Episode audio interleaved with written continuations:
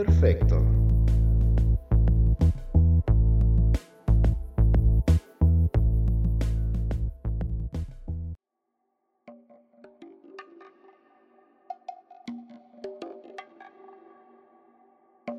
Para el cierre de la primera temporada de este podcast, pensé en hablar sobre los caminos extraños de la compraventa de marihuana en la Ciudad de México, todo a partir de la anécdota de una amiga buscando conseguir un poco para llevar a un festival en Cholula, Puebla.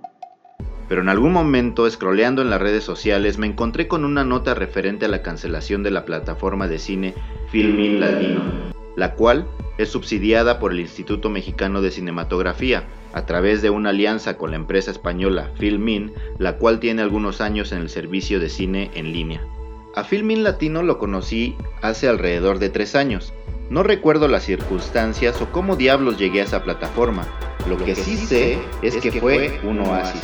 Un lugar donde encontré cientos de cortometrajes y películas no solo mexicanas, sino de todo el mundo, muchos de los cuales habrían sido imposibles de ver, pues la mayoría son óperas primas de jóvenes cineastas que suelen perderse ante el marasmo de películas hollywoodenses o comedias telenoveleras. En realidad que era un oasis, pues además de todo lo mencionado, también había clásicos del cine mexicano, muchos que puedes encontrar en línea, lo sé, pero con pésima calidad. Hace un par de días salió a la luz la noticia sobre el futuro de esta plataforma.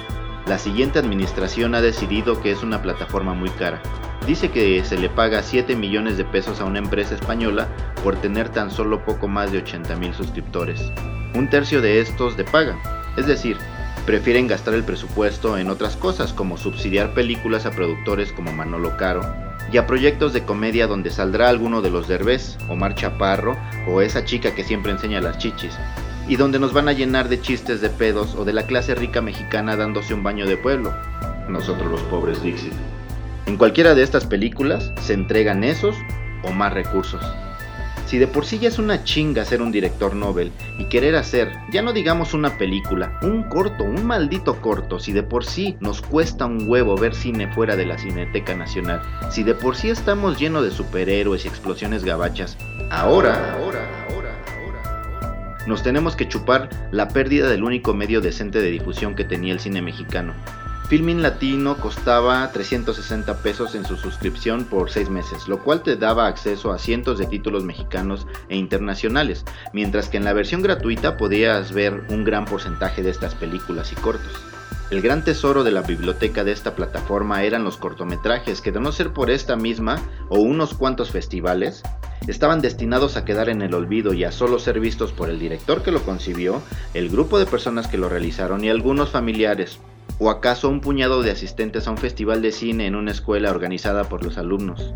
Todas estas producciones estaban destinadas al olvido y a partir del 31 de diciembre del 2018 están destinadas a regresar a ese lugar donde se queda el cine enlatado por los siglos de los siglos. Se dice que se está estudiando algún otro medio más efectivo y democrático de difusión. Por lo pronto, ya nos quedamos sin este espacio y seguro, como todo en este país, levantar una plataforma efectiva u otro medio tardará un tiempo y nos quedaremos de nuevo en el limbo buscando en lugares oscuros de internet salas olvidadas y proyecciones de escuela donde ver estos títulos que de otra forma quedarán en el olvido. Yo no sé ustedes, pero yo sí voy a extrañar a Filmin Latino. Mis días de estar revisando ese catálogo y las elecciones curadas por directores de cine o dedicadas a corrientes cinematográficas se terminarán este fin de año. Lo voy a extrañar, la verdad, porque siempre había algo más que quería ver, pero que por ser las 4 de la mañana y tener que pararme en 3 horas no podía hacerlo, así que la dejaba para otro día. Y siempre estaban ahí. Por casi dos años pagué la suscripción y por casi tres he sido usuario recurrente. Y es una lástima, una verdadera lástima perder esta plataforma. Pero para la siguiente administración los 80.000 usuarios no valemos el costo de mantenimiento de la misma. Para la nueva administración ese tráfico no era suficiente. Porque para variar somos re buenos para decir que no funcionaba algo. Pero somos re malos para llegar con una propuesta sólida que reemplace a la actual y preferimos tirar todo vestigio de gobierno pasado, cuales españoles construyendo sobre el templo mayor como queriendo borrar el pasado. Como decían en la revolución, primero los matamos y luego averiguamos. O en este caso, lo cerramos y luego, luego pues ya la cuarta transformación dirá. Yo solo puedo decir que, solo puedo poca madre, que poca madre, que poca madre, poca madre, poca madre. La neta, la neta, la neta, la neta, la neta, la neta, la neta, la neta. Con este podcast terminamos la primera temporada de Imperfecto. Continuaremos la segunda temporada este 2019. Agradecemos su ayuda compartiendo y todas las reproducciones en las distintas plataformas del podcast. Gracias. Nos escuchamos en 2019.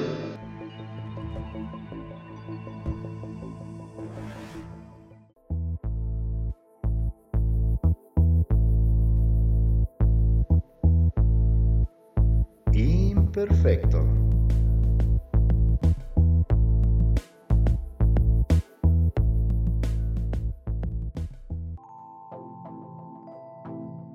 Este podcast es producido por Andador RD, con música original de Hugo Curi, guiones y voz de Carlos Neri.